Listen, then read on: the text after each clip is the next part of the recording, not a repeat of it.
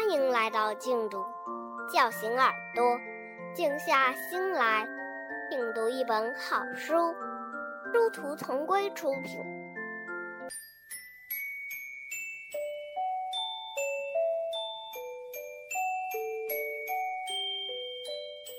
詹姆斯与大仙桃，作者罗尔德·达尔，读书人静读的帆。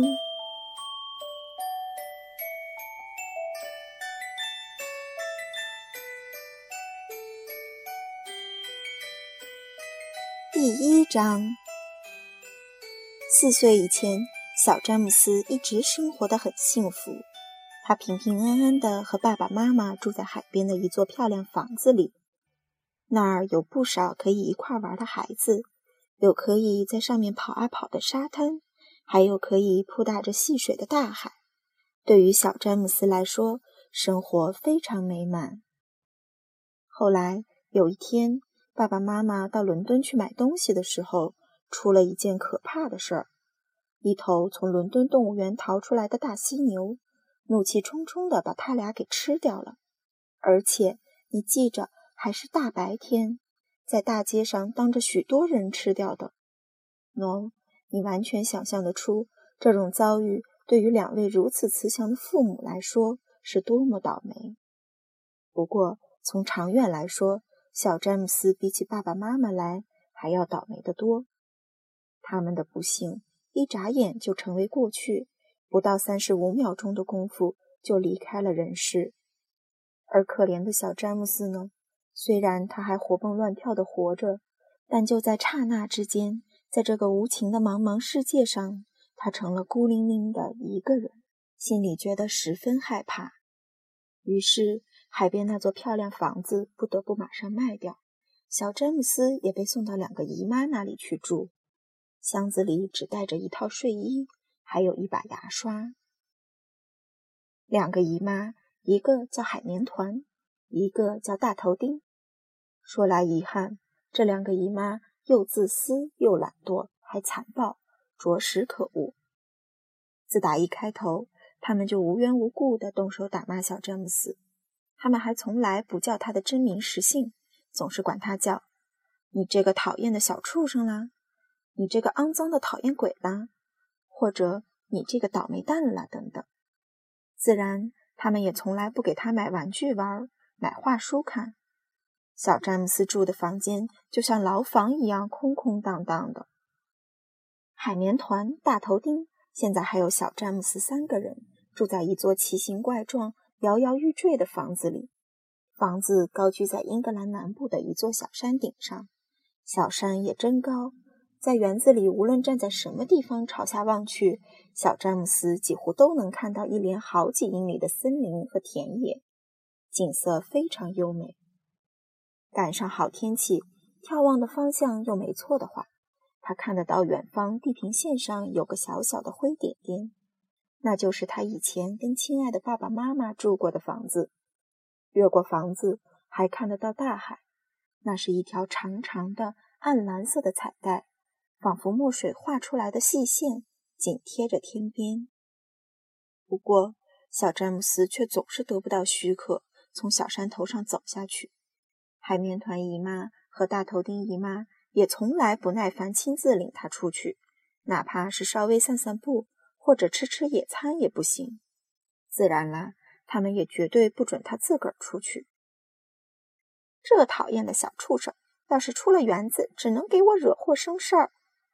大头丁姨妈说：“他们事先还留下了话，说是只要他胆敢爬过篱笆，就会受到可怕的惩罚，比方说把他锁到地窖里，跟老鼠待一个礼拜什么的。”硕大而荒凉的园子占据了整个山顶，除了那头有一簇肮脏的老月桂树丛以外，偌大的园子里就只有一棵从来不结果的老桃树，没有秋千。没有跷跷板，而且两个姨妈压根不请别的孩子到山上来跟可怜的小詹姆斯玩耍，就连跟他作伴的狗儿猫儿都没有。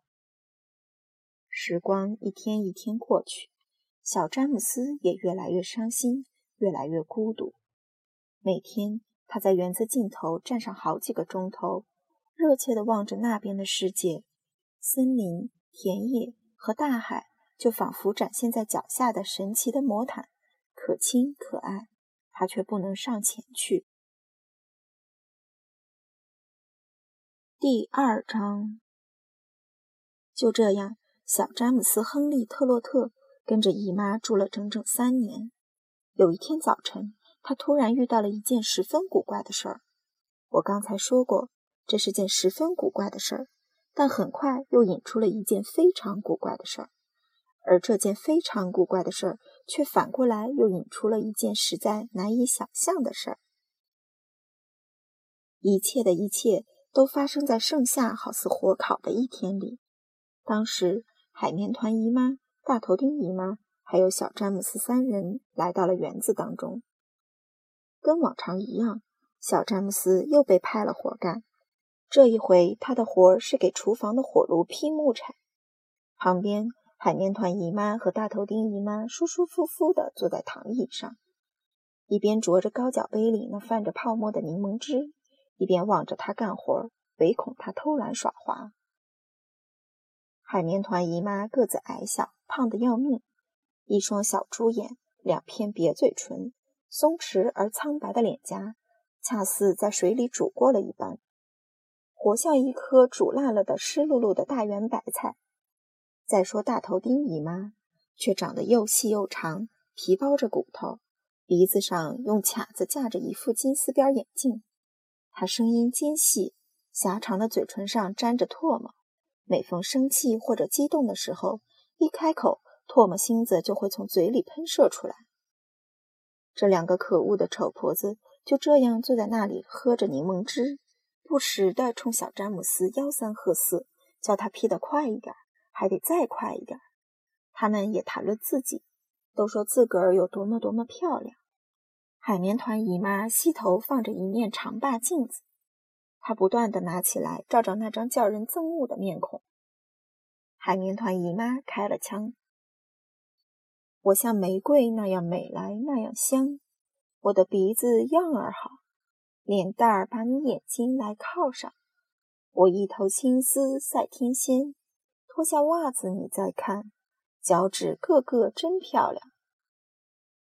这时大头钉姨妈说了话：“你的肚子滚滚圆，这件事儿可别忘。”海绵团姨妈红了脸，大头钉姨妈还不让。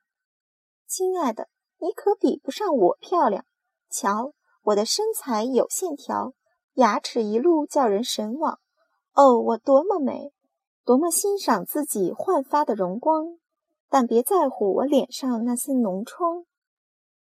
海绵团姨妈大声嚷：“我亲爱的老鲑鱼，你除了皮包骨头没分量。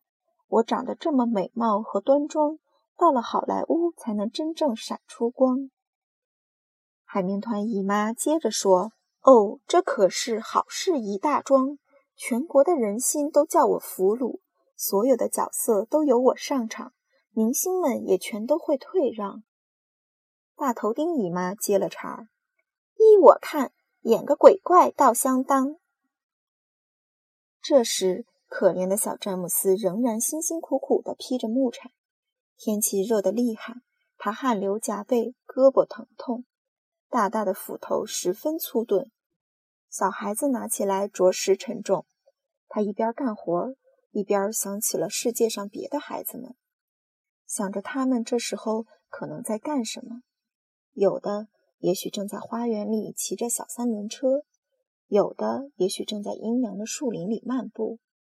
自己原来熟悉的小朋友，也许到了海边，正在湿漉漉的沙滩上玩耍。在水里扑通扑通的嬉戏呢。想到这里，小詹姆斯眼睛里涌出了大颗大颗的泪珠，顺着脸蛋淌下来。于是他停下了活计，倚在木桩上，心里好不悲伤。你是怎么搞的？大头顶姨妈大呼小叫着，同时从金丝边眼镜的上方恶狠狠地盯着他。小詹姆斯哭起鼻子来。快别来这一套，给我接着干活！你这个讨厌的小畜生！海绵团姨妈下了命令。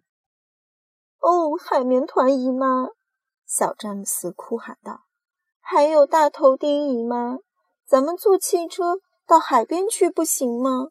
求求你们了，哪怕就这一次也行。又没有多么远，我太热，太难受，太孤单了。”哦呵，你这个不中用的懒骨头！大头钉姨妈叫了起来：“给我揍他！”海绵团姨妈嚷着说：“那还用说？”大头钉姨妈抢白道，一边直瞪瞪地盯着小詹姆斯。小詹姆斯也睁着惊恐的眼睛望着他。待会儿，我觉得天不这么热了，再来收拾你。”他说，“这会儿还不给我滚开！你这个讨人厌的小毛虫，也好叫我肃静肃静。”小詹姆斯转身跑开了。他拼命地跑着，跑到园子那头，藏在我们前面提到的那簇肮脏的老月桂树丛里面。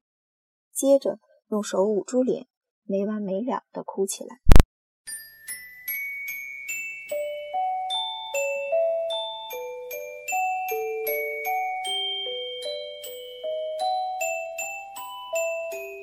第三章，也就是在这个节骨眼上。发生了那第一件十分古怪的事儿，从这件事上又引出了不少古怪的多的事情。这当，突然之间，詹姆斯听得背后树叶哗哗直响，他回过头来，只见一个小老头，身穿古里古怪的墨绿色衣服，从树丛里走了出来。老头虽然个子十分矮小，卸了顶的脑袋却非常硕大。脸上布满了鬃毛般的黑络腮胡子，他走到离小詹姆斯有三码远的地方，停下脚步，倚着手杖，站在那里盯着小詹姆斯。开口说话的时候，只听他声音咕咕哝哝，说得慢似条理：“走近点儿，孩子。”他说着，用一根指头朝詹姆斯挥了挥：“到我这儿来。”我给你看一样美妙的东西。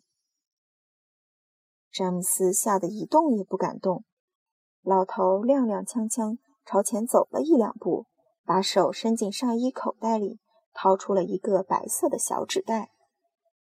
看见这个了吗？老头轻轻地在詹姆斯面前来回晃动着纸袋，细声细语地说：“知道是什么吗，亲爱的？”知道小袋子里都放着什么东西吗？说着，他又走近了一点儿，朝前探出身子。他的脸凑得那么近，詹姆斯脸蛋上都感觉到了他的呼吸。那呼吸透着酸腐，还有点霉烂的味道，就像是陈年地窖里的气味。瞧瞧吧，亲爱的，他说着，把袋子打开，斜过来让詹姆斯看。只见里面有一团发绿的小东西，看起来像是小石子或者水晶球，每个都跟大米粒一般大小。它们特别漂亮，浑身散发着奇异的光芒，一明一灭，流光溢彩，非常奇妙。快听，老头儿凄凄擦擦地说：“听听它们移动的声音。”詹姆斯于是朝袋子里望去，千真万确，里面传来了一阵窸窸窣窣的声音。接着，只见那所有成百上千的绿色小东西活动了起来，它们移动得非常慢，非常非常缓慢，你拥我挤，仿佛有了生命。里面这些小东西的法力，比世上一切别的东西放在一起还要大。老头轻轻地说：“可是，可是，到底是什么东西呢？”詹姆斯嗫嚅着，终于说出了话：“是从哪儿来的呢？”“啊哈！”老头耳语道，“你多久也猜不出来的。”这会儿，他又弯了弯腰，脸也离詹姆斯越来越近。后来。他那长长的鼻子尖儿干脆碰到了詹姆斯的脑门儿。突然，他又朝后一跳，拼命在空中挥舞起手杖来。